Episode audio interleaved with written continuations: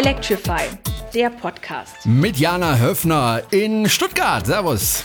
Und Jerome Brunel in Horb. Einen wunderschönen guten Abend, lieber Jerome. Und unsere Themen heute, Jana. Ja, du fängst an. Ach, soll ich anfangen? das hat okay, jetzt wieder wunderbar geklappt. Jetzt super. haben wir uns was Neues vorgenommen. Es hat ja wieder ganz toll geklappt. Also, unsere Themen unter anderem. Wir sprechen heute über den neuen Elektrosmart. Und wir haben zwei verrückte Briten getroffen, die von England bis nach Salzburg gefahren sind in einem Renault Zoe. Und wir sprechen nochmal über meine zugegeben etwas verrückte Idee, eine Seilbahn in Stuttgart zu bauen. Darüber sprechen wir auch ein kleines bisschen. Aber jetzt schauen wir erstmal auf die Sendung vom letzten Mal kurz zurück. Wir haben ja letztes Mal ganz heftig diskutiert, Jana. Und was ich wirklich äh, schön fand, dass also viele Hörer sich dann gemeldet haben und da ein bisschen mitdiskutiert haben und es kommentiert kommentiert haben. Vielen Dank an dieser Stelle für die Kommentare. Und äh, Jana, ich glaube, wir müssen uns öfter zoffen. Ja, es bringt ja nichts, wenn wir hier eine Stunde sitzen und äh, uns gegenseitig bestätigen und toll finden. Das ist ja langweilig. Ja, und am Schluss weiß ja sowieso jeder, der Brunel hat recht und die Jana nicht. Und insofern ist ja alles gut. die einen sagen so, die anderen sagen so. Gut, ähm, also äh, gerne noch weiter darüber diskutieren. Also wir lesen das auch alles durch. Ich kommentiere das nicht immer, aber wenn ich jetzt mal in den nächsten Tagen Zeit habe, werde ich da auch mal ein bisschen auf die Kommentare reagieren. Freut mich auf sehr. Einen, wenn, ja? Auf einen äh, Kommentar möchte ich noch gerne eingehen von André. Der schrieb am Ende seines Kommentares feststeht, würden CO2 und Stickoxide lila Pickel auf Autolack hinterlassen, wären wir längst weiter. Und ich glaube, treffender kann man es nicht auf den Punkt bringen. Danke, André, für diesen schönen Satz. Den werde ich jetzt öfters zitieren mit deiner Erlaubnis. Gut, solange es keine Pickel auf meiner Haut gibt.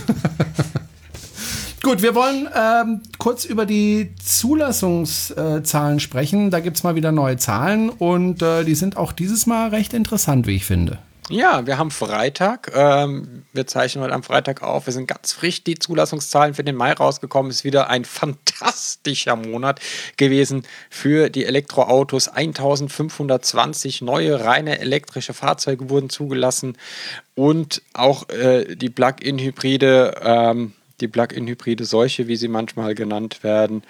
2323 Plug-in-Hybride wurden zugelassen. Das war's von den Zahlen. Zurück zu dir, Jerome. Okay, alles klar. Und dann wollen wir über etwas sprechen, worüber wir eigentlich schon letztes Mal sprechen wollten, uns aber dann vergessen haben. Ähm, und zwar die Stadtverwaltung in Stuttgart schafft sich äh, neue Fahrzeuge an. Und zwar keine äh, Benziner oder Diesel, sondern elektrische Fahrzeuge. Und jetzt sollte man ja meinen, Stuttgart ist ja die Stadt von Mercedes, von Porsche. Da könnte man ja meinen, ja, die haben sich bestimmt deutsche Fahrzeuge angeschafft. Haben sie aber nicht, sondern französische Fahrzeuge. Äh, wir haben auch den Verkäufer zufällig noch getroffen in der Meulesmühle. Der war überglücklich, der hat gestrahlt ohne Ende ähm, weil er eben seine Renaults an äh, Stuttgart verkauft hat, äh, was ja doch ziemlich peinlich ist, muss man ja schon sagen, für Mercedes. Ja, die Ausschreibung lief wohl über den äh, Händler von der Weppen, von dem wir damals den Renault Zoe ausgeliehen bekommen haben, unseren ersten mobilen Cockpit-Cast aufzuzeichnen. Legendär. Ähm, legendär. Unsere Enkel erzählen noch davon. Äh, und zwar 44 Elektrofahrzeuge bekommt die Stadt Stuttgart in einer ersten Tranche. Darunter 32 Kangoo-Transporter und 12 Renault Zoe. Ähm, das ist erst die erste Tranche. Der Auftrag hat einen Wert von 1,2 Millionen Euro. Nicht schlecht. Und auf Dauer sollen alle Fahrzeuge in der Stadt, also alle Stadtfahrzeuge im Fuhrpark umgerüstet werden. Da soll es weitere Tranchen geben. Es wird jetzt noch eine weitere Ausschreibung geben. Mal schauen, ob dann auch ein deutscher Hersteller dabei ist. Ja, die Weckrufe werden für unsere deutschen Hersteller, glaube ich, immer lauter. Ja. Ja, und Herr Kuhn ist auch, glaube ich, noch am Leben und noch nicht geteert und gefiedert worden. Also es ist auch durchaus möglich und äh, kein politischer Selbstmord in Stuttgart, andere Autos zu kaufen als äh, Audi, Mercedes oder Porsche. Wobei ich erinnere mich an einen Umweltminister, der einen Tesla gekauft hat, der musste dann schon ziemlich viele Fragen beantworten. Ne? Wobei man ja auch sagen muss, wenn man einen Tesla kauft, da, da ist ja die Hälfte deutsch. Ja? Also kommt ja die Hälfte von dem Auto, von, was weiß ich, von ZF, von Bosch und was weiß ich woher, wo die ganzen Teile kommen. Da kommt ja vieles aus Deutschland. Ne? Ja, so vieles ist es gar nicht mehr, weil Tesla ist ein Autohersteller, der die höchste Eigenquote hat. Also die, die meisten Teile des Fahrzeuges selbst herstellt. Nichtsdestotrotz kommen noch wesentliche Teile, werden noch zugeliefert. Die Radare, Radare, Radars äh, kommen von Bosch. Äh, die Lenkung ist von ZF und das Fahrwerk ist von, ne, ist kein deutscher Hersteller, aber es ist auch nicht von Tesla. Okay. Und die Bremsen kommen, glaube ich, aus Italien, ne? Ah, das erklärt einiges. Deswegen rosten die auch so. Gut, man muss ja nicht bremsen mit dem Teil, insofern.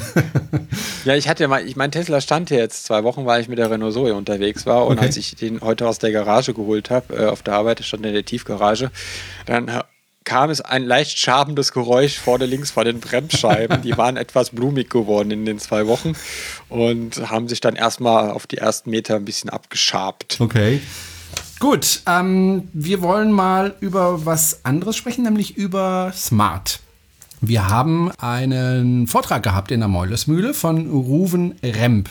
Ruven Remp ist Produktmanager für die Elektrosmarts und der hat uns den neuen E-Smart vorgestellt das war äh, von Anfang an dann auch eine Diskussion mit ihm und zwar eine ziemlich, äh, wie soll man das beschreiben, lebhafte Diskussion mit ihm und äh, deswegen wollte ich gleich als erstes von ihm mal wissen, wie er denn diese Diskussion ähm, selbst erlebt hat, wie er das empfunden hat, weil es ging ja schon, Jana, es ging ja schon ein bisschen heftig zu, ne? Ja, es war sehr groß, ich würde ich würd es großes Engagement äh, mhm. des Publikums nennen. Lass uns mal in das Interview reinhören genau. und dann reden wir gleich weiter. Wir hören also in das Interview rein mit Ruven Remp, Produktmanager für Elektrosmart. Und die erste Frage an ihn war, äh, wie er diese Diskussion empfunden hat. Ich wusste, was passiert, weil es äh, ist ja das zweite Mal, ähm, dass, wir, dass wir hier sind. Und ich wurde ja nicht hierher zitiert, sondern ich habe ja sogar angeboten, nochmal zu kommen, äh, weil mir das beim letzten Mal auch schon eine Menge Spaß gemacht hat. Und es hat mir wirklich Spaß gemacht.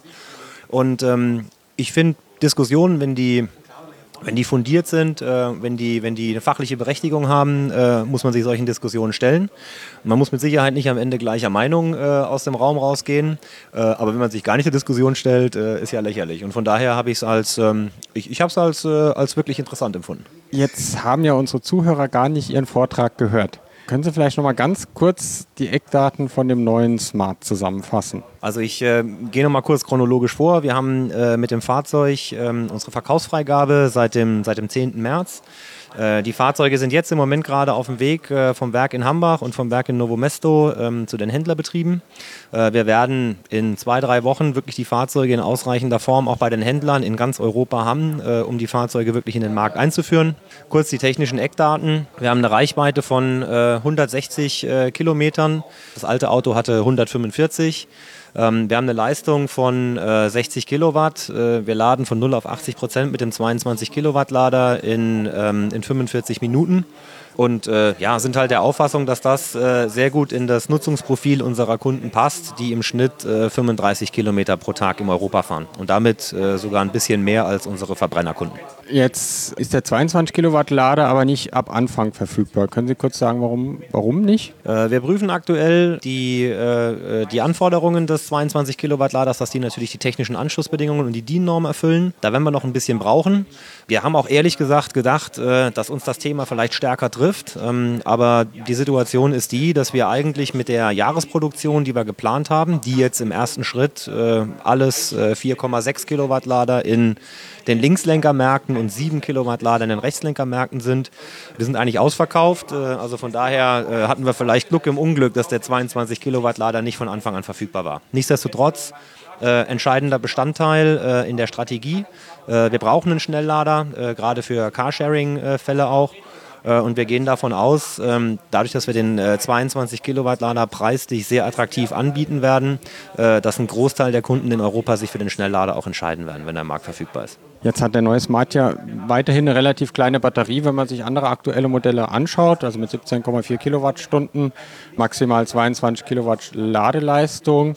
Das heißt, reisen wird man mit dem Smart 4 oder 4 nicht können. Würde ich ehrlich gesagt auch nicht mit einem Verbrenner machen, äh, weil einfach 2,69 Meter äh, sich so im Komfortbetrieb äh, in Grenzen halten. Ich bin schon mit einem Smart in die Bretagne gefahren und äh, mit Zelt und äh, Verlobter daneben. Das hat wunderbar geklappt. Und wir hatten damals ein größeres Auto, wir haben trotzdem den Smart genommen. Also man kann schon reisen damit. Ich möchte auch nicht ausschließen, dass es Leute gibt, äh, die es am Ende machen. Aber habe ich jetzt nicht gesagt. ähm, nee, also wir, äh, es, ist, es ist ein Fahrzeug, was natürlich radikal ausgerichtet ist auf die Stadt. Die 160 Kilometer Reichweite, die wir haben, äh, sind im Realbetrieb ähm, äh, zwischen 110 und 130. Äh, Wenn es draußen sehr kalt ist, äh, werden wir auch unter 100 äh, Kilometer Reichweite kommen. Was wir wissen ist, äh, die Leute fahren im Schnitt 35. Äh, und die spannende Frage ist eigentlich immer, zusätzliche Batteriekapazität bringt zusätzliche Kosten ins Fahrzeug. Äh, und für uns war bei der Positionierung des Fahrzeugs wichtig, dass wir ein Fahrzeug anbieten, was natürlich auch für die Basis finanziell erreichbar ist.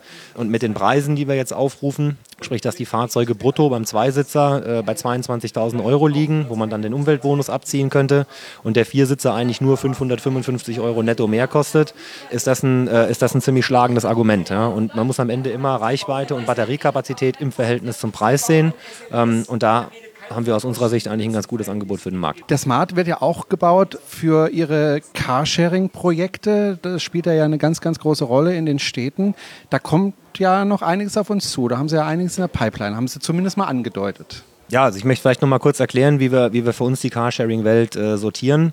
Ähm, das geht im Prinzip bei dem bekannten Angebot los, wirklich eine Free-Float-Flotte in der Stadt, Car2Go, die sich äh, natürlich meistens dann auf große äh, urbane Zentren äh, irgendwo auch begrenzt. Wir werden einen zweiten Zweig äh, einziehen. Ähm, das ist eine sogenannte White-Label Carsharing Solution, wo wir eigentlich all das, was wir von Car2Go können, sprich die Hardware, der Windshield-Unit, den Keycard-Holder, auch Backend- und Frontend-Lösungen in, einem, äh, in einer, in einer White-Label-Solution anbieten, dass dann andere äh, Hersteller oder andere Carsharing-Anbieter äh, im Prinzip das anbieten können für kleinere Städte, die für Car2Go nicht interessant sind. Ganz wichtig ist mir noch, ähm, wir werden auch die Möglichkeit bieten, dass äh, wirklich der Privatkunde äh, die Möglichkeit hat, äh, jetzt sein eigenes Carsharing aufzumachen, weil wir über unseren Service Ready to Share, über die Windshield Unit, die wir aus dem Car2Go-System kennen, dem Kunden wirklich die Möglichkeit bieten, freie Kapazitäten auf dem Fahrzeug in der Nachbarschaft, im Kollegenkreis anzubieten. Und dann haben wir im Prinzip eigentlich eine komplette Abdeckung ne? von der Einzelperson, von einem Kleinunternehmen über mittelgroße Städte bis hin zu großen Metropolen. Ein sehr vielschichtiges Konzept, die sich dann aber gegenseitig eigentlich perfekt ergänzen, um das Thema Carsharing abzudecken. Jetzt ähm, gehen Sie in manche Märkte nur noch mit dem Smart ED rein. Warum machen Sie das? Warum kein Verbrenner-Smart mehr in Norwegen? Warum kein Verbrenner-Smart mehr in den USA? ist am Ende eigentlich rein nachfragegetrieben. Wir, wir haben die Flexibilität, und das meine ich auch wirklich ehrlich, also wir haben die Flexibilität im Werk, darauf zu reagieren, wie die Nachfrage in den Märkten ist. Und es ist uns ehrlich gesagt jetzt ziemlich wurscht, ob wir ähm, mit 10%, 20, 30% Anteil am Gesamtabsatz für die elektrischen Fahrzeuge laufen. Es gibt Märkte, wo die Nachfrage heute bereits eigentlich 100% elektrisch ist. Norwegen ist ein Klassiker, äh, aber auch in USA und Kanada äh, waren wir in dem letzten Jahr zwischen 25 und 50 Prozent im Auslauf der, der alten Baureihe, äh, die schon bereits elektrisch war. Und das war dann der Grund für die strategische Entscheidung, in den Märkten, die am weitesten vorne sind, den kompletten Switch zu machen. Das hat jetzt vielleicht Donald Trump mit seiner aktuellen Politik so ein bisschen nochmal in Frage gestellt. Aber äh, die Kollegen äh, von Tesla kommen ja dann auch aus dem äh, Mutterland der Elektromobilität. Wenn man in den Foren guckt, Going Electric, ich weiß nicht, ob Sie sich da bewegen, ob Sie die ab und zu lesen. Kenne ich. Wird ja oft auf die deutschen Hersteller, muss man ja sagen, eingeprügelt fast schon. Da wird immer gesagt, ja, die sind Weltmeister im Ankündigen, aber es kommt letztendlich nichts oder nicht viel.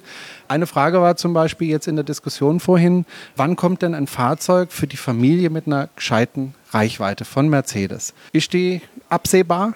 Äh, also ich äh, kann natürlich erstmal jetzt hier in erster Linie strategische Fragen für Smart beantworten und da kann ich sagen, dass wir, dass wir im Prinzip äh, ja, die, die volle Wahlmöglichkeit bieten. Es gibt keinerlei Einschränkungen. Der Kunde kann wirklich komplett wählen, auch in den Ausstattungslinien und Farben, ob er jetzt gerne ein elektrisches Fahrzeug hätte oder ein Verbrennerfahrzeug. Um die Diskussion nochmal so ein bisschen aufzugreifen, die wir vorhin hatten. Die Frage ist natürlich, äh, wenn ich ein erstes, ein zweites und ein drittes Fahrzeug anbiete, in welche Segmente gehe ich rein? Was sind die Segmente, ähm, die das größte Absatzpotenzial haben?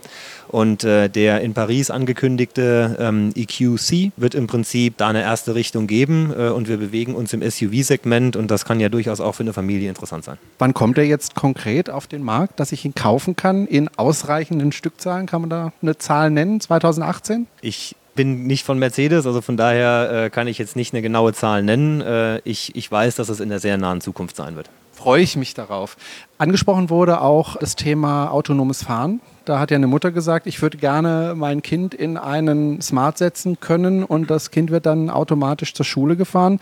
Haben Sie das auf dem Schirm? Da gilt die Einladung, sich einfach bei der, äh, beim nächsten, äh, bei der nächsten großen Messe in Frankfurt, bei der IAA, äh, sich mal anzuschauen, was, äh, was wir da als Smart anbieten. Das zeigt so ein bisschen die Vision, äh, wie, wir uns das, wie wir uns das Ganze vorstellen.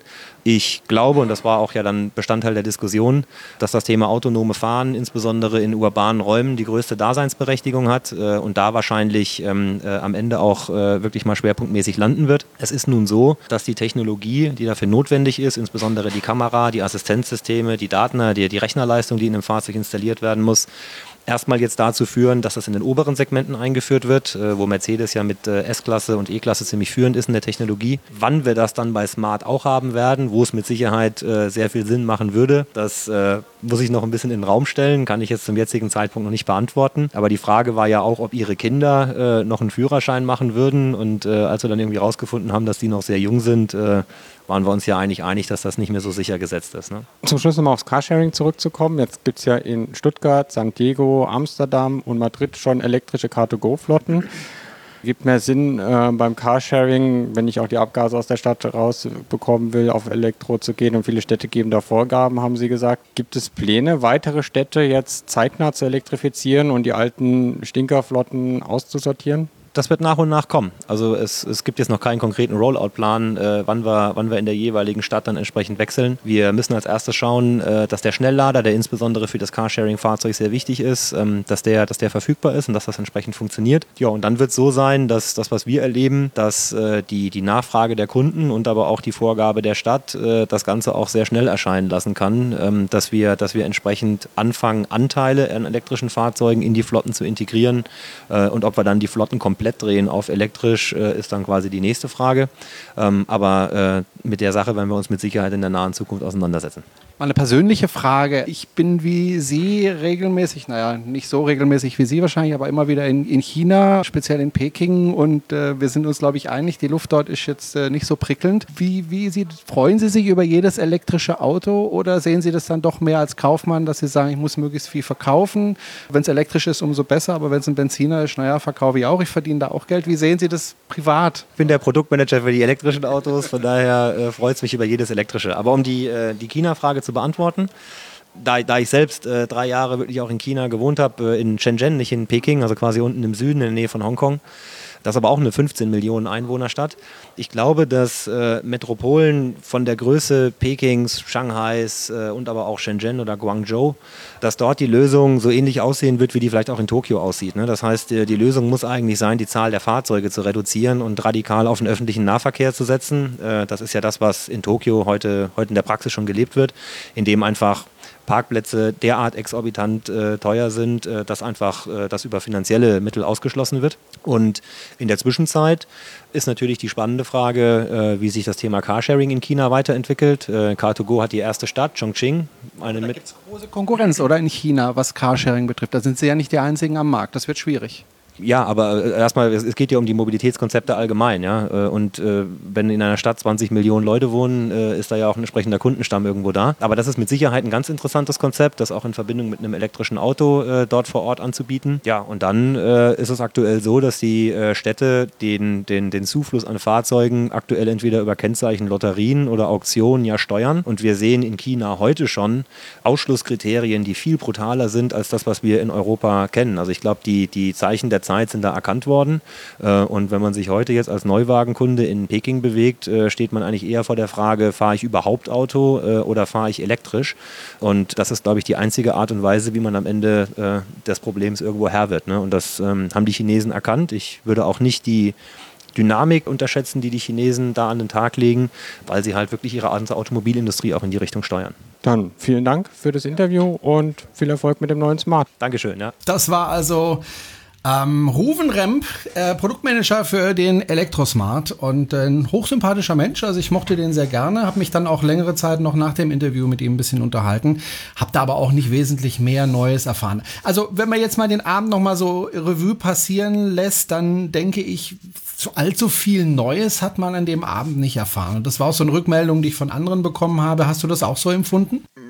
Ja, es war schon, ja, was heißt nicht so viel allzu Neues erfahren. Also wir wollen ja, dass die Leute zu uns kommen und zu unseren Vorträgen. Natürlich hat man auch das ein oder andere Neue erfahren, aber jetzt äh, exklusive Informationen gab es, glaube ich, nicht. Ähm, außer dass jetzt halt es mit der Auslieferung losgeht und dass äh, die Fahrzeuge bald beim Händler stehen. Ja, und vielleicht konnte Herr Remp nochmal ganz deutlich machen, für welches Marktsegment dieses Auto gedacht ist. Also wer jetzt geglaubt hat, das wäre eine Alternative zum Renault Zoe, mit dem man halt auch mal 300, 400 Kilometer weit äh, in Urlaub oder fahren kann oder verreisen kann, der muss, glaube ich, enttäuscht zurückbleiben, weil die kleine Batterie und das vorerst beschränkte Laden positionieren das Fahrzeug dann doch ganz klar als Stadtauto oder halt als äh, Pendelauto. Ich habe oder wir haben ja mit ihm diskutiert und äh, natürlich, äh, das ist immer so bei solchen Veranstaltungen, schwebt natürlich immer der Tesla oben drüber und äh, auch das wurde ja auch angesprochen.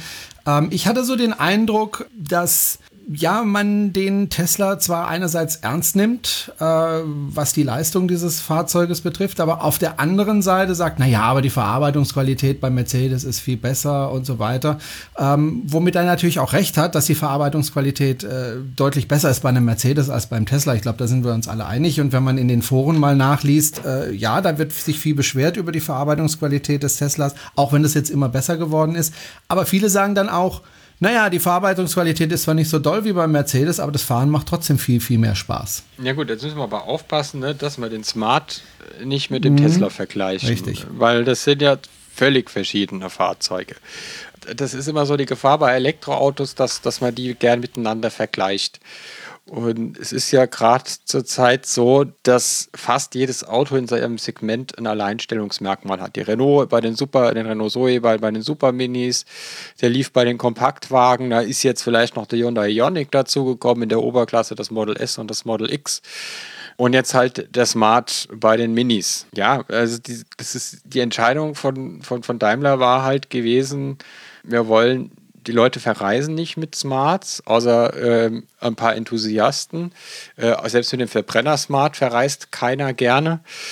Also kann ich kann es auf einer Seite kann ich die Entscheidung von, von Daimler nachvollziehen, den Smart so zu machen, wie er tatsächlich ist. Er bekommt ja noch sein 22 Kilowatt Ladegerät, das soll dann ja auch dann besser funktionieren als, als bei der Renault Zoe wo es ja ursprünglich herstammt. Also der Smart hat ja den Antriebsstrang von Renault. Mhm. Die Batterien werden in Cummins hergestellt. Ähm, die kaufen die Zellen zu, Daimler, und bauen dort die Batteriepacks für die Autos. Wir haben über den E-Smart gesprochen und natürlich kann man den nicht mit dem Tesla vergleichen. Aber es war ja auch der Jan Schreiter da. Äh, der war von Mercedes und auch da habe ich so ein bisschen rausgehört, naja, wir bauen die besseren Autos äh, in der Zukunft irgendwann mal. Und äh, da kam schon auch wieder die Diskussion auf, ja, ihr versprecht immer so viel, aber jetzt macht doch mal. Ja, also da, da, da war ich dann auch tatsächlich ein bisschen enttäuscht von dem Vortrag vom Herrn Schreiter, der ja uns ein bisschen was über EQ erzählen wollte, also die neue Produktlinie von Mercedes, die jetzt äh, tatsächlich rein elektrische Autos baut, die tatsächlich auch von Mercedes entwickelt wurden und dann wohl auch von Mercedes gebaut werden, also auch der Antriebsstrang. Der war jetzt, ist nicht hausieren gegangen mit Informationen. Da hat uns ein schönes Imagefilmchen gezeigt, wie man so schön kennt, ein bisschen bisschen CGI, ähm, wo irgendwelche fancy Autos, wo man nicht weiß, wo vorne und hinten ist, autonom durch die Gegend fahren, aber halt alles computeranimiert. Und ähm, er ließ sich ja noch nicht mal dazu hinreißen, etwas über die Ladetechnik des EQs zu sagen. Ob das jetzt ein Drehstromladegerät bekommt, was der für einen CCS-Standard bekommt, also was für Ladeleistungen wir da sehen werden. Also verkaufen wollte er keine Autos. Da hat der Herr Bitsche von Porsche eine deutlich bessere Figur gemacht und, und hat mich auch deutlich mehr überzeugt, das Konzept von Porsche, weil die genau wissen, was sie wollen und wo sie hinwollen mit ihrem Produkt. Und ja, entweder, entweder ist es Politik von Daimler, dass man einfach nicht genug Informationen raus, also dass man jetzt einfach keine weiteren Informationen zu dem Fahrzeug rausgeben will, schon gar nicht irgendwie vor, vor ein paar enthusiastischen Hanseln, die da rumsitzen und sich das halt aufspart für die nächste Messe, wo man dann irgendwie den Klopper raushaut und sagt, das Ding kann mit 11 kW Drehstrom laden und alle schreien ole ole. und es gibt wieder, es gibt wieder eine Meldung und das sind nicht exklusiv bei uns zu verkaufen. Deswegen, also ich fand den, ich fand den Vortrag deswegen ähm, nicht schlecht, von, vom, vom, Vortrag her, aber ein bisschen dünn von der Informationsdichte. Ja, das kann man so sagen, ja. Also Ja, ich fand es auch ziemlich dünn und äh, wirklich Neues habe ich da äh, leider nicht erfahren, was, wie du gesagt hast, bei Porsche ja schon ganz äh, anders war. Ähm, auf jeden Fall Dankeschön an die beiden äh, Menschen, die da vorgetragen haben, an Jan Schreiter und an Ruven Remp und auch diejenigen, die gekommen sind und da kräftig mitdiskutiert haben. Das hat mir sehr viel Spaß gemacht. Wir hätten, glaube ich, da noch zwei Stunden länger diskutieren können, wenn die Jana Höfner nicht dazwischen gegangen wäre und gesagt hätte, so, jetzt ist aber mal genug, ich möchte noch ein Bierchen trinken. So. das, so, da, also, jetzt war ich es wieder. Nein, man muss, man muss ja ein bisschen Diskussion führen. Es war, es war aber nicht so voll, wie ich gedacht hatte. Also mhm. weiß nicht, ob sich manche abgeschreckt haben oder abgeschreckt waren, weil sie Angst hatten, dass es wieder proppenvoll war und man nicht mehr durch die Tür reinkommt wir hatten noch Platz. Wir waren diesmal unten im, im Mühlenmuseum, hatten dort äh, keine Tische, hatten nur Bestuhlung. Da wären nochmal 20, 30 Leute reingegangen. Und wir werden das auch, wenn wir viele Leute erwarten, künftig dann so machen, dass wir runtergehen ähm, und vorher oben essen oder draußen essen jetzt im Sommer. Also lasst, lasst euch bitte nicht abschrecken, weil ihr meint, ihr bekommt keinen Platz. Mhm. Du hast es letztes Mal angekündigt. Äh, du hast äh, zurzeit oder bis äh, vor kurzem einen Renault Zoe äh, geliehen bekommen und bist damit natürlich gleich nach Salzburg gefahren zum Zoe-Treffen des Zoe Club Austria und äh, hast dort viele andere Zoe-Fahrer getroffen, ne? Ja, und zwar aus aller Herren Länder. Aus Nordrhein-Westfalen, aus Niedersachsen, aus dem Osten und äh, auch zwei Engländer. Äh, leider ist meine Zoe heute Morgen wieder abgeholt worden. äh, jetzt muss ich wieder Tesla fahren. Ach du Arme, tust mir so leid. Und du hast das eben äh, zwei getroffen, nämlich Craig Tonk und äh, Jan Bart Spang. Ich hoffe, ich habe das richtig ja. ausgesprochen. Die zwei hast ja, du genau. getroffen, genau. ne? Und hast sie, Greg. weil die ja eine weite Anreise hatten, hast du auch gleich interviewt, ne? Hello, welcome to Salzburg. You've come from the UK with a Renault Zoe with a 22 kilowatt battery. That is correct. Name's Craig uh, from the UK, United Kingdom, uh, Renault Zoe Owners Club. And uh, yes, uh, the 22 kilowatt Zoe all the way from the UK to Austria, 1,400 kilometers roughly, and non-stop. But you didn't drove alone. Uh, who's your co-driver? Hi, my name is Jan Bart. I'm um, uh, from the Irish EV Owners Association, so I live over in Ireland. And uh, Craig was kind enough to allow me to come along. How long was your trip? Uh, how many hours have you drive? Um, our trip was a total of 33 hours from door to door. Um, so that was uh, we left Coventry at 12:30 in the morning on uh, uh, let's see now that was Thursday morning. I have to get my dates right because it's been just so like so that was Thursday morning at 12:30 in the morning, and we arrived here in Salzburg at 10:30 in the morning on Friday. Uh, how do you come to this mad idea to go with an electric car from the United Kingdom to Salzburg in Austria? Okay. Well, no, it's not mad. Um, we wanted to raise something, some money for a charity that was uh, close to myself, uh, that when my mother was in. So we thought something, something that was a challenge, and uh, coming to meet the Zoe Austria Club, which is obviously what we've been talking to on Facebook and everything regular with, was a great choice of uh, a destination. So, and we looked at it and we thought, you know, this is a challenge that no one's done. Prove that you can drive an electric car anywhere without a problem. That was the challenge, and uh, I think we've probably done that. But I have to disappoint you. I've did it before. I've drove from uh, Stuttgart with this car to uh, Scotland. Okay, non-stop. No. Ah, well, so we win. See, that, that's the every, people have done it before, but they've done it stopping, resting. We wanted to do it non-stop you have to keep in mind that a lot of people in the UK don't know the fact that you've driven from Stuttgart to Scotland, uh, you know, and we all know as electric car owners that you can do it. I've driven from Ireland to Holland twice. I'm going for my third time in, in, in August. So we all know that it is possible. But when people who don't drive electric cars look at you and you go, but what if you need to drive from there to there? And you can just go, but I've done it. You know, it's like, and they go, oh yeah, but I need to drive 400 kilometers without stopping. And you go, how often do you actually drive 400 kilometers without stopping? And they go, no, no, not very, but it needs to, needs to, we need to be able to do that. Well, no, you don't. Do you go for a bathroom break after 250 kilometers? You go, yes, great. Plug in your car, go for a bathroom break, you come back and the car is filled and you can do another 250 kilometers. So what's the problem?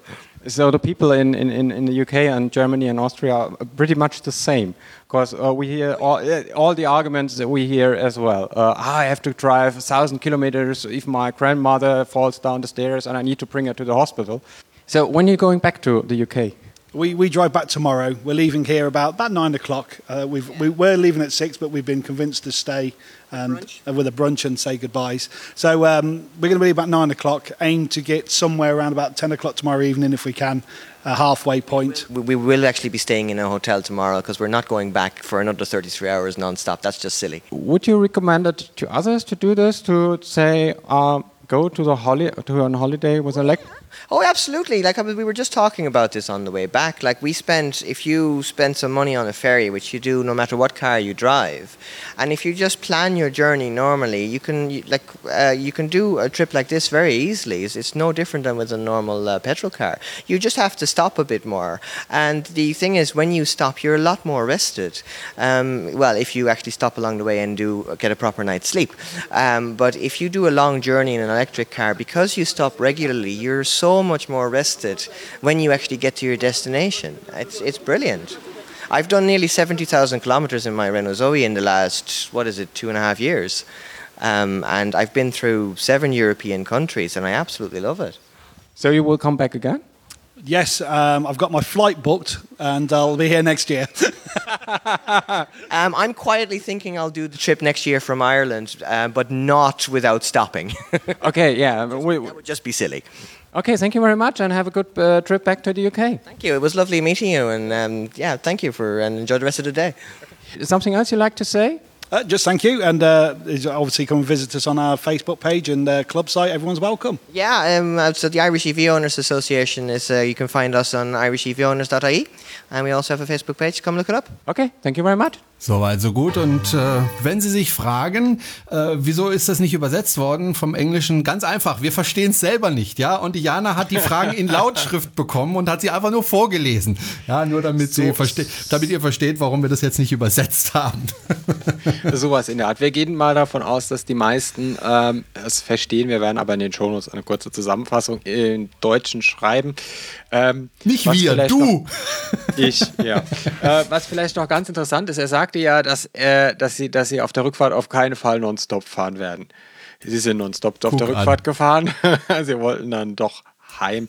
äh, vielleicht nochmal kurz, falls man es nicht verstanden hat. Also der Craig ist Vorsitzender der Renault Zoe Owners, des Renault Zoe Owners Club UK. Äh, ein ziemlich großer Verein, die haben über 1000 Mitglieder äh, in England, Zoe-Fahrer und der Jan Baird ist von der Irish EV Drivers Association.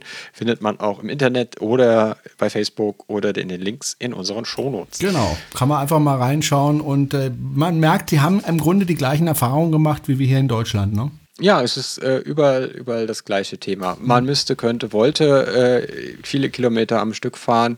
Es geht auch mit dem Elektroauto und es geht auch gemütlich. Ja, vielleicht, vielleicht sonst noch ein bisschen was zum Zoe-Treffen in Österreich. Es war ein Riesentreffen, waren über 120, 130 Fahrzeuge da. Natürlich hauptsächlich Zoes, aber auch Nissan Leafs, Hyundai Ioniqs, Tesla Model S, Tesla Model X, Twikes, iMIF, Ceseros. Also eigentlich alles, was das Elektrofahrerherz begehrt. Wir sind dann auch demonstrieren gegangen mit unseren Elektroautos ohne Plakate und sind eine Reihe, äh, eine Runde um die Salzach gefahren in der Salzburger Innenstadt.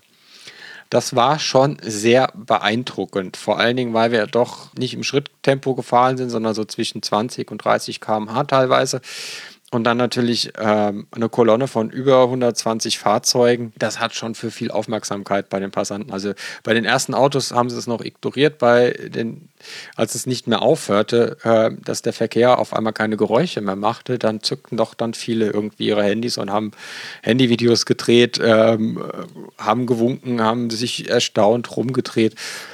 Und so ein Treffen ist einfach äh, wunderbar, weil es gibt so einen festen Kern der, der Zoe-Gemeinde, also fest im, im Sinne, dass, dass man sich da schon länger kennt. Äh, zum einen über das Going Electric Forum, dann über halt das Zoe-Treffen oder die E-Ruder und so weiter. Und man sich an solchen Events dann auch mal wieder sieht. Das finde ich immer ganz nett. Äh, Menschen, die sonst über, über ganz Europa verstreut wohnen, also hauptsächlich Österreich, Schweiz, Deutschland, dass, dass man dann irgendwie in Salzburg zusammenkommt. Nächstes Jahr geht es ins Waldviertel, da wird die Anreise ein bisschen weiter. Von Stuttgart sind 660 Kilometer äh, an den Stausee Ottenstein. Ah, da freue ich mich auch schon drauf. Mal schauen, ob ich dafür nächstes Jahr Renault auch wieder eine Zoe aus den Rippen leiern kann. also, Herr Enger, Mai Engelt, wenn Sie das hören, können Sie ja schon mal eine aus dem Fuhrpark reservieren. Gut, ähm, bevor wir zum nächsten großen Thema kommen, möchte ich gerne noch äh, eine kleine Korrektur machen. Jana, vor zwei Sendungen war das, glaube ich, oder vor zwei Podcasts habe ich äh, behauptet, ähm, als wir über, über die Tesla Supercharger gesprochen haben, es käme ein Supercharger, ein neuer nach Deutschland in diesem Jahr. Du hast damals gesagt, hm, ich dachte, es wären mehr und du hast recht gehabt. Es kommen insgesamt, ja. ich habe nämlich nochmal nachgeguckt, es kommen insgesamt drei Supercharger, nämlich einer äh, südwestlich von Berlin, einer Richtung ähm, holländische Grenze westlich von Wiesbaden und den, den ich letztes Mal schon erwähnt habe, zwischen Karlsruhe und Mannheim kommt auch noch ein Supercharger. Also insgesamt drei. Mehr habe ich jetzt tatsächlich nicht entdeckt. Hast du noch einen entdeckt? Glaube nicht, ne? Richtung holländische Grenze, ja. westlich von Wiesbaden. Wiesbaden. Genau. Also das geht gerade geografisch nicht in meinem Kopf. Westlich von Wiesbaden liegt Mainz. und das sind bis zur holländischen Grenze ungefähr 250 Kilometer. Das kann Nein, ich dir recht genau Wiesbaden sagen. liegt westlich von Mainz, östlich. Nein, Wiesbaden. Wiesbaden, ah, nee, ich komme aus Mainz. Nee, warte mal. Wiesbaden liegt äh, direkt oberhalb von Mainz. Also nördlich. Ja. Also direkt Nord oben drüber. Nordöstlich. Östlich Nordöstlich. ist Frankfurt am Main und westlich von Wiesbaden. Man kann auch sagen westlich von Mainz, willst wenn du, du willst. jetzt einer Mainzerin erzählen, wo Wiesbaden Aber liegt? du hast recht, es ist nicht Richtung holländische und nicht Richtung belgische Grenze, es ist tatsächlich Richtung luxemburgische Grenze. Jetzt ist es aber richtig. So. Ja, also Richtung Gut. luxemburgischer Grenze.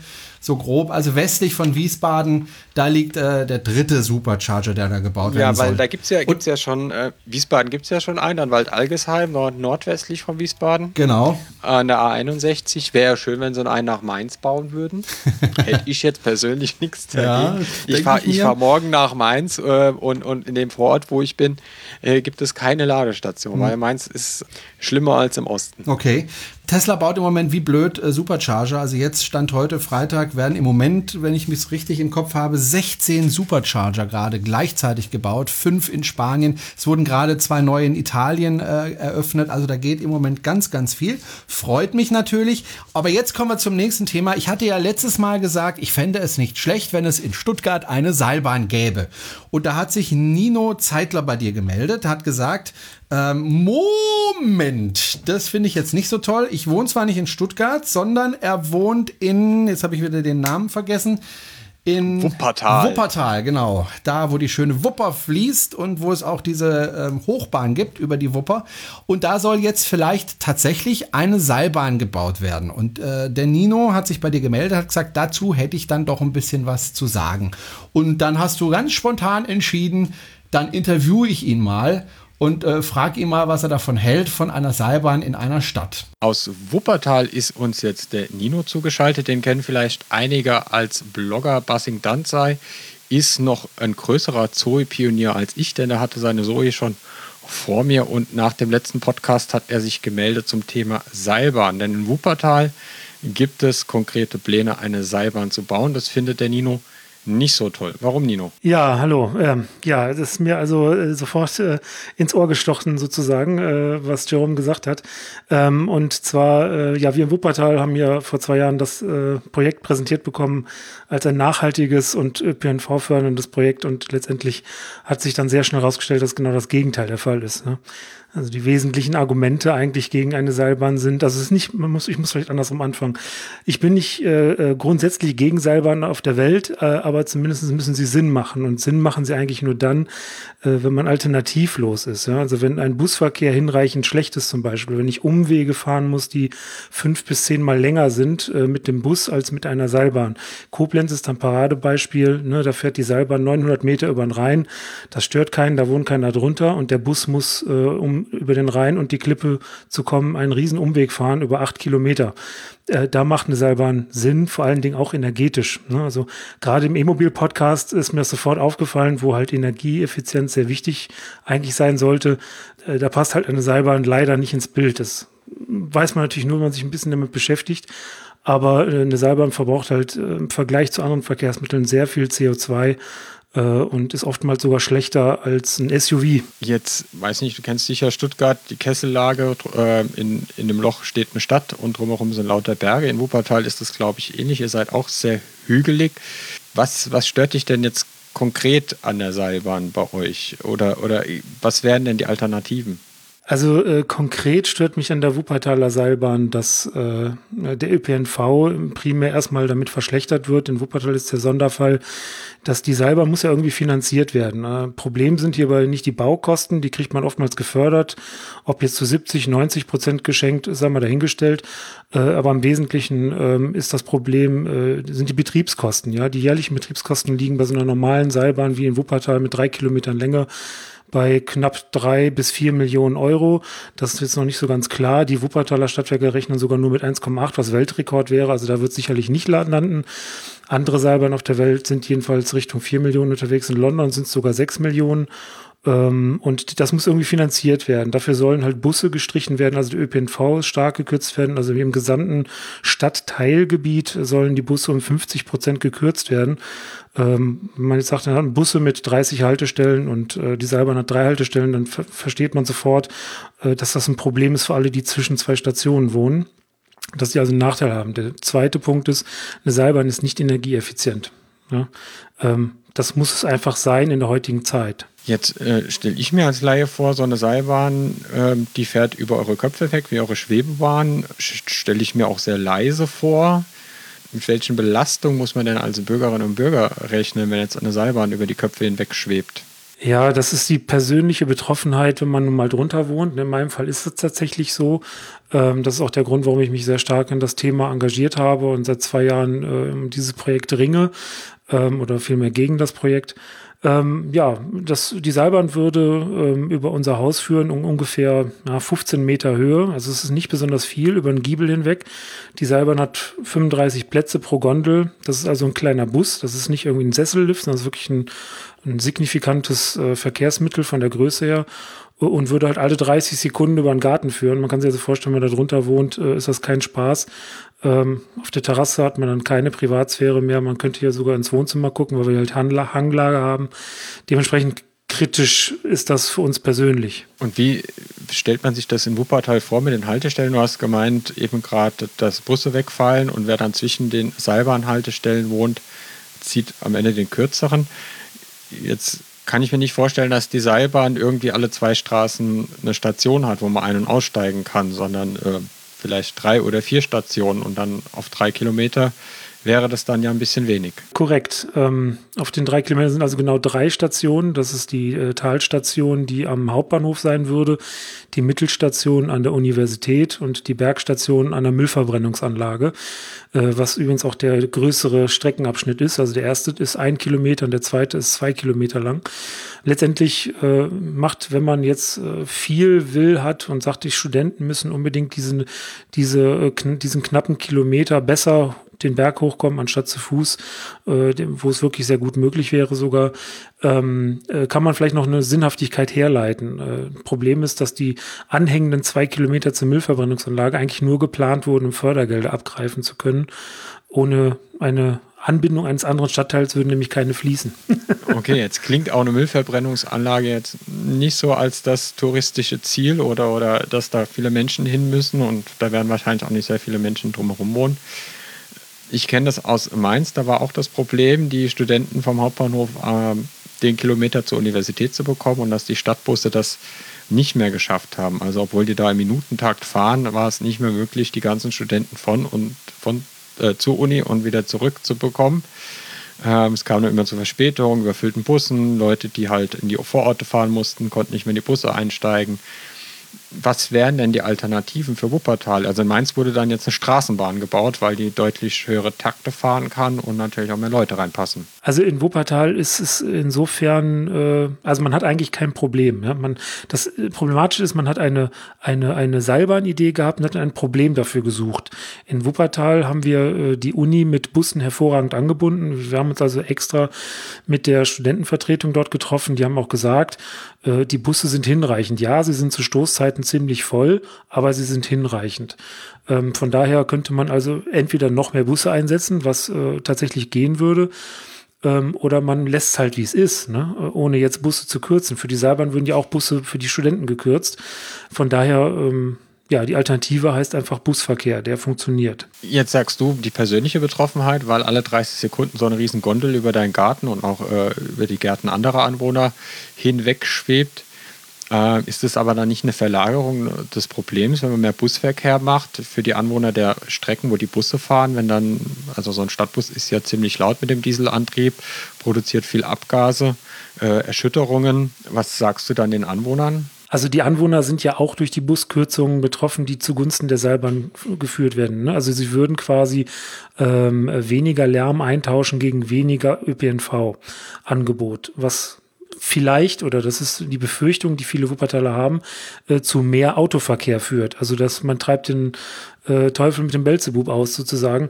Äh, dennoch ähm, gibt es auch dafür einen, einen, wichtigen Hinweis für die Bürger, den ich dann auch immer wieder äh, nenne, und zwar Elektrobusse. Ja? Elektrobusse sind leise, sind gerade ganz stark im Kommen, äh, waren bisher noch nicht ganz tauglich für die bergischen Verhältnisse äh, der, bezüglich der Reichweiten, aber das ist etwas, was in den nächsten zehn Jahren definitiv äh, die Städte ähm, auf die Städte zukommen wird. Elektrobusse, äh, die auch in Wuppertal im Bergischen Land funktionieren. Und die Seilbahn würde ja auch erst in zehn Jahren fahren, wenn man heute entscheiden würde. Ne? Bis die offiziellen Gremien durch sind, bis die Finanzierung klar ist, bis der Bau fertig ist.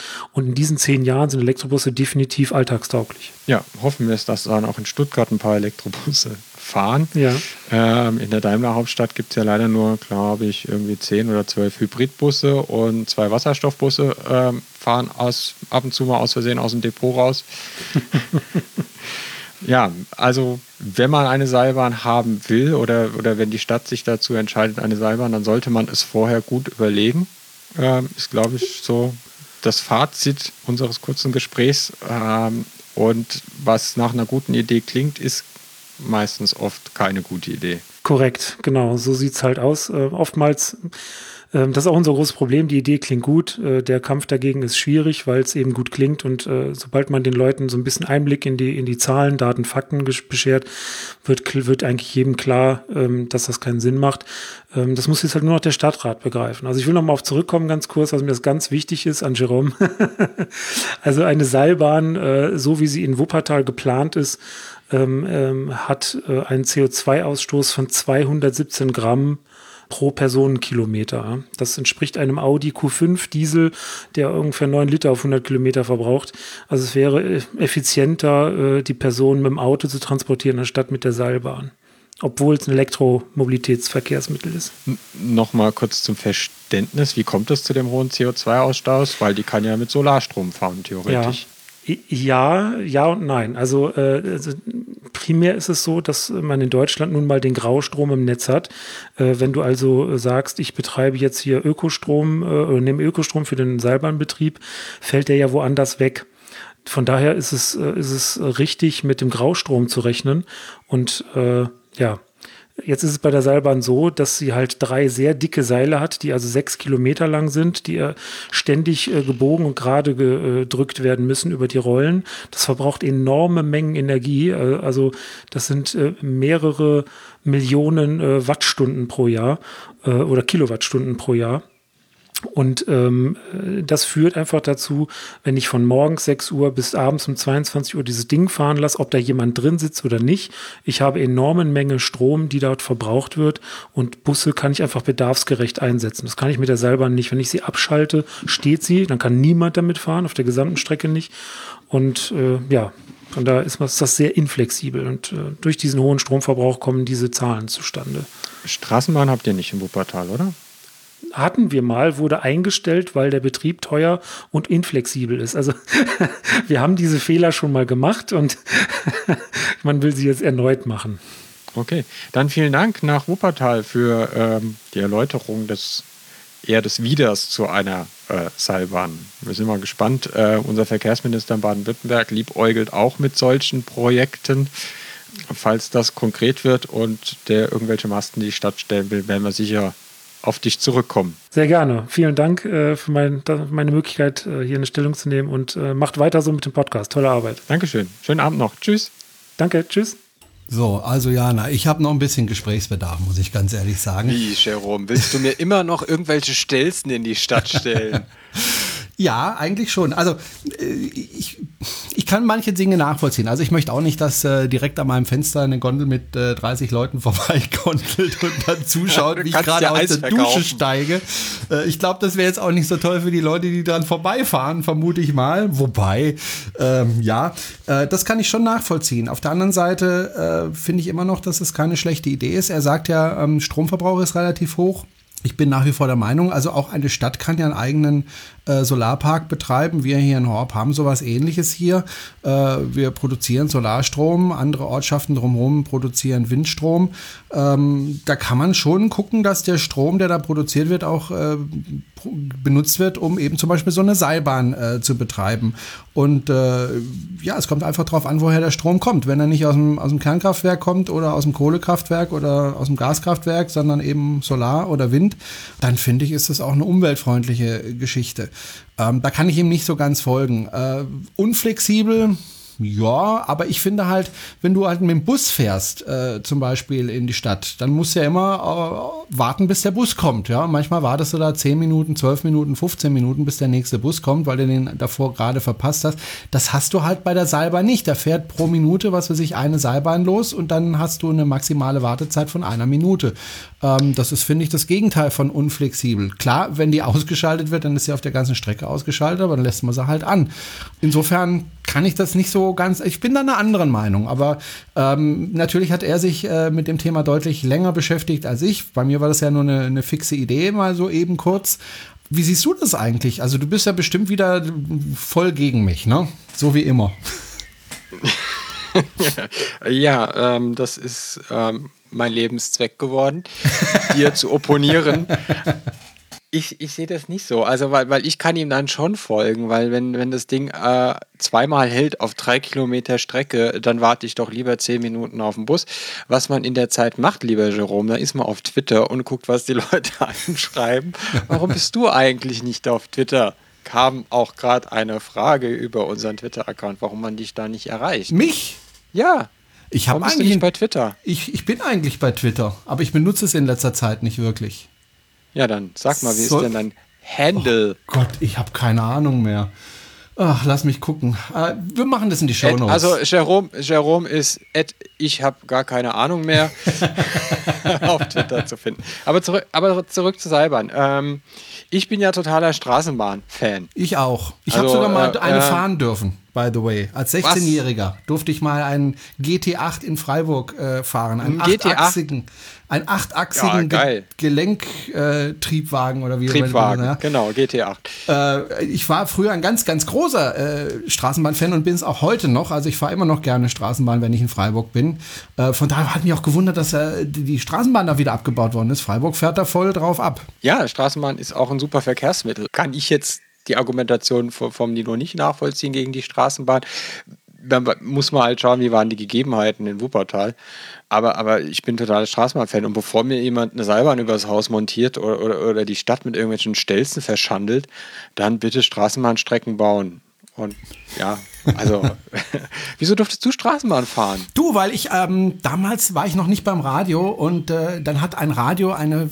Ich bin eine auch Aktion nicht beim Radio. Hat, wünsch dir was, ja äh, wünscht dir was und ich habe mir einfach gewünscht, ich möchte gerne mal eine Straßenbahn fahren und das fanden die so toll, okay, an haben alle Reporter Zuhörer geschickt und ich durfte ich die fahren. Ich würde gerne mal Bitte? an alle zu dann starte ich jetzt mal einen Aufruf, es hat ja mit den, mit den Referral-Codes nicht geklappt, wenn da draußen irgendwo ein Straßenbahnfahrer oder eine Straßenbahnfahrerin zuhört und sagt, Diana darf mit der Straßenbahn eine Runde durchs Depot fahren.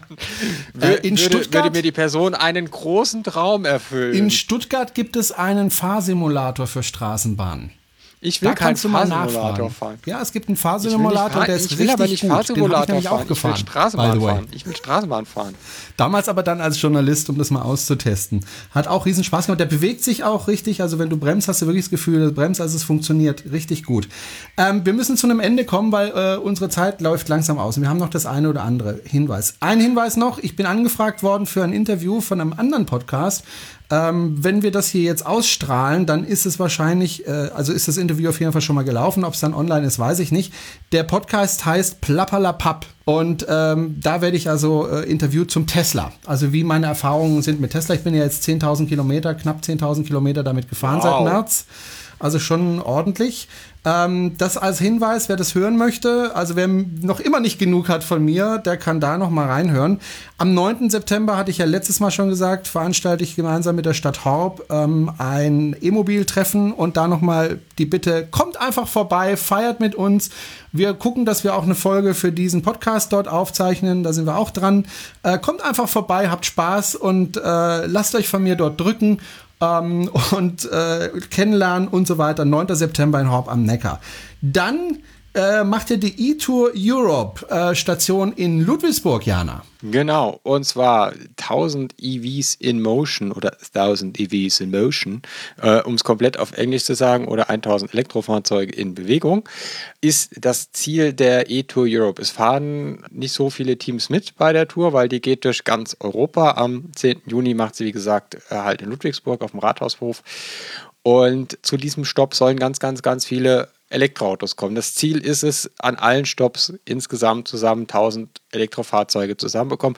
Vergangenes Jahr hat sie in Stuttgart halt gemacht, haben wir auch vom Verein organisiert, diesen Stopp. Ähm, und wir waren vergangenes Jahr der größte Stopp, also mit den meisten Elektroautos. Wir hatten den ganzen Schlosshof mitten in der Stuttgarter Innenstadt mit Elektroautos zugeparkt. Und das möchten wir bitte am 10. Juni in Ludwigsburg wiederholen. Da habe ich ja lange gewohnt in Ludwigsburg, da werde ich bestimmt auch meinen Weg hinfinden.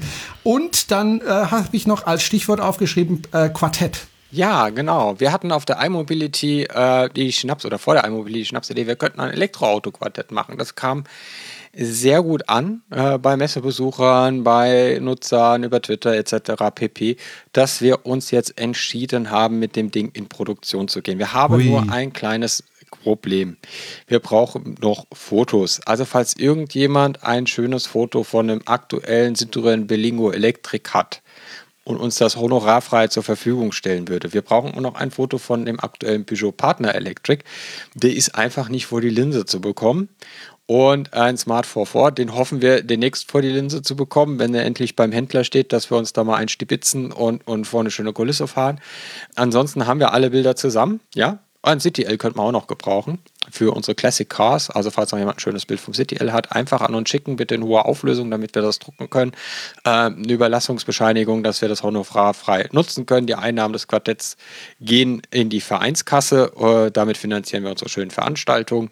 Ähm, damit finanzieren wir auch ein bisschen unseren Podcast, äh, unsere Webseite etc. pp. Und dann hoffen wir, dass wir bei der nächsten Folge schon ankündigen können, wann ihr bestellen könnt, weil wir jetzt gleich ganz viele Bilder vom Renault, äh, vom Peugeot Partner und Citroën Berlingo bekommen. Okay, und äh, wir wollten eigentlich noch über deinen Busler sprechen, da gibt es nämlich Neuigkeiten, das verschieben wir einfach aufs nächste Mal. Das ist äh, dann so der Cliffhanger sozusagen. Oder hast du da eine ganz dringende Bitte, weil du irgendwo irgendwie Hilfe brauchst? Nee, ich war heute beim Lackierer, wir haben heute die Farbenauswahl Dover, das, ich habe ja das Internet am Ende abstimmen lassen bei Twitter, welche Farbe er denn jetzt bekommen soll. Es wird, es wird ein Rot-Weiß, ein, ein, ein Orientrot, so ein etwas dunkelhelles Rot, helldunkles Rot, dunkelhelles Rot und obenrum ein Weiß in der klassischen Lackierung des VW-Busses, wie man, wie man ihn kennt. Also wenn man bei Google einfach eingibt, VW-Bus Rot-Weiß äh, oder VW T3 Rot-Weiß, dann sieht man das. Nächste Woche werde ich ihn dann fertig sehen. Ähm, dann gibt es den Rest des Monats noch Kartoffelnetze, weil dann ist mich das Geld alle. So, und dann noch ein Gruß ganz am Schluss an die Jungs von Clean Electric. Die wollten wir eigentlich für diese Folge einladen, aber äh, es war einfach so wahnsinnig viel los und wir wollten die Jungs nicht in fünf Minuten abfrühstücken.